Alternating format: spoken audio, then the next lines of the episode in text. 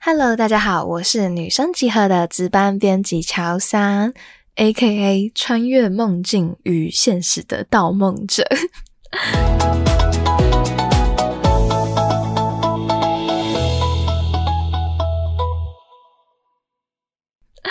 这样讲会太浮夸吗？可是我觉得自己是一个很会、很会做梦的人呢。我在梦里可以。发现自己在做梦。好，事情是这样子，不知道大家有没有看过一部电影叫做《全面启动》？它里面有提到梦有几个特点，其中一个呢，就是梦会没头没尾，你会突然从天而降，神呢？故事的领导呢，就把你丢进一个场景地点之中，你莫名其妙的开始进行一段故事，这个就是梦。像譬如说，你想看你现在此时此刻为什么会在这里？好，我早上可能九点半起来吃早餐、运动、健身，到了中午吃午餐，来办公室上班。总之，你可以回想到你这一整天，或者是你上一步、上一个动作在做什么。你可以很清楚的表达自己想要讲的话，不过呢，在梦里不是这样进行的。梦里的一切都很没来由，很没有顺序，而且重点是你都会信以为真。再怎么样光怪陆离的事，你都觉得哦，一切 make sense。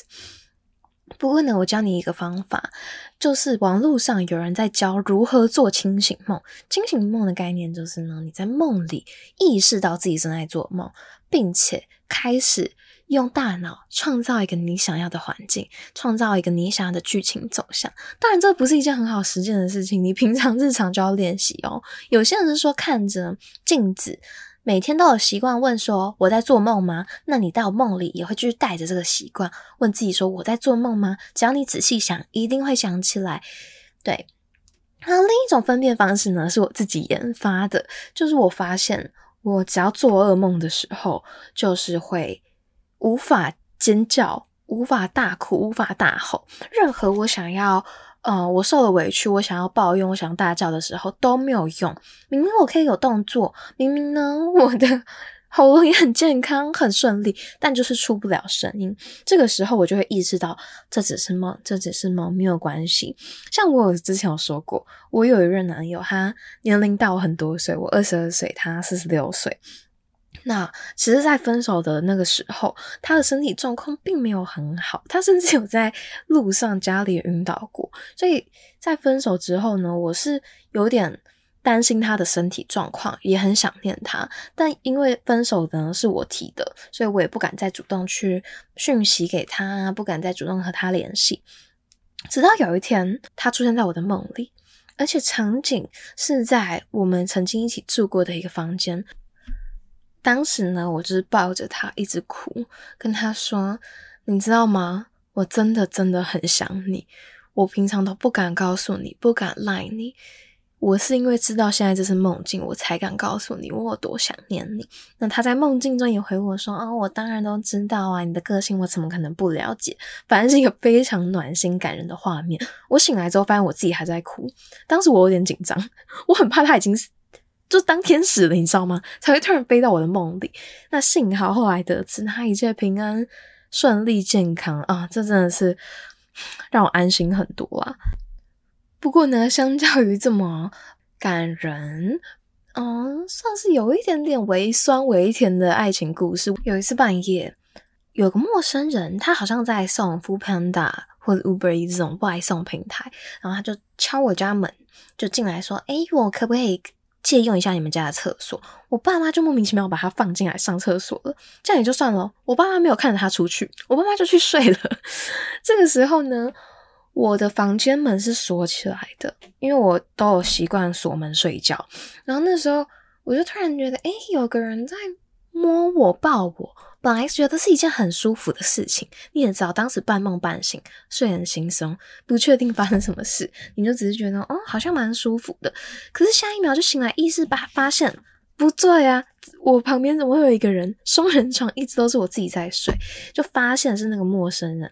我当时真的很恐慌、很紧张，我就跑过去跟我妈妈讲，然后我就说：“妈妈，我要报警抓他，他就是在骚扰我，而且他潜入我们家之后，你们怎么可以都不管他，还让他进我房间？”这个时候，我妈妈就说。啊，是不是你想太多啦？然后去报警的时候，警察也说你们应该是男女朋友吧，不然他怎么敢这样对你？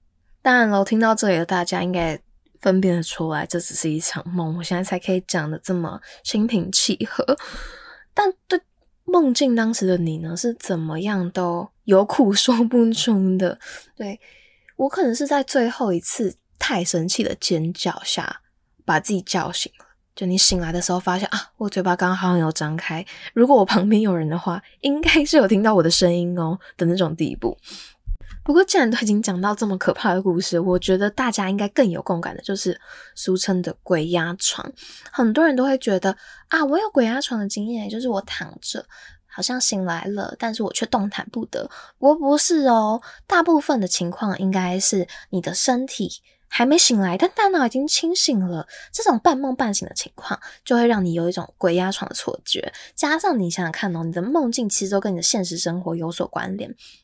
所以，如果你睡前看到你房间的景象，接下来你睡着之后，你要醒来的时候，你会以为。你也应该要看到这个房间的景象，所以你以为你眼睛睁开了，但其实没有，这是脑袋 投射给你的一个画面，告诉你你好像起床喽，你好像已经醒了。像我有一天也是，那时候还算是我没有很会操控梦境的时候，我就睡睡醒来，觉得啊。好奇怪，我房间灯怎么是暗的？因为我都会开台灯睡觉。那个时候呢，我就感觉旁边有人在看我，很恐怖诶，睡到一半，旁边突然出现一个人在看你是怎么回事，所以我就很紧张，想要大喊求救，结果发现，诶，我定在床上动不了，怎么办？又喊不出声音。好不容易经历一阵挣脱之后，我终于坐了起来，立刻。拔腿狂奔，跑到爸爸妈妈的房间，抓着我爸的手说：“好恐怖！我刚刚做了噩梦，我房间里有一个人。”我就一直哭，一直哭，哭到一半，我张开眼睛，突然发现我还在我的房间里。突然像陷入一个鬼打墙的回圈，你们知道吗？就是我刚刚还没有跑到我爸爸房间，我刚刚都只在做梦，我根本没有醒来，旁边还是有个人在看着我。当然了，我又很紧张，所以好不容易耗尽了力气，终于挣脱了这个困境之后，我也是一样跑到爸妈房间，抓着宝宝的手开始哭，哭一哭。你们知道怎么样吗？没错，我又醒来了，是真的。到最后，我把自己的后脑勺抓起来，连头发一起抓的那种，才把自己从床上脱离那个困境。解决的方式呢，其实也就只是我爸最后拿了一本圣经给我，说：“啊，你放在床边当做驱邪吧。”想起来是有一点，嗯，也许我或是我爸都有一点小题大做，但是哦，那个回忆真的。太可怕了，不敢想起来。如果你有经历过一次被鬼压床的经验，我告诉你，绝对会有第二次。大脑这种东西不会轻易放过你，他每天都在跟你开玩笑。所以呢，后来我有也很容易经历这种俗称鬼压床的朋友告诉我，有一个方式呢，你可以脱离困境，就是你用嘴巴就是呼。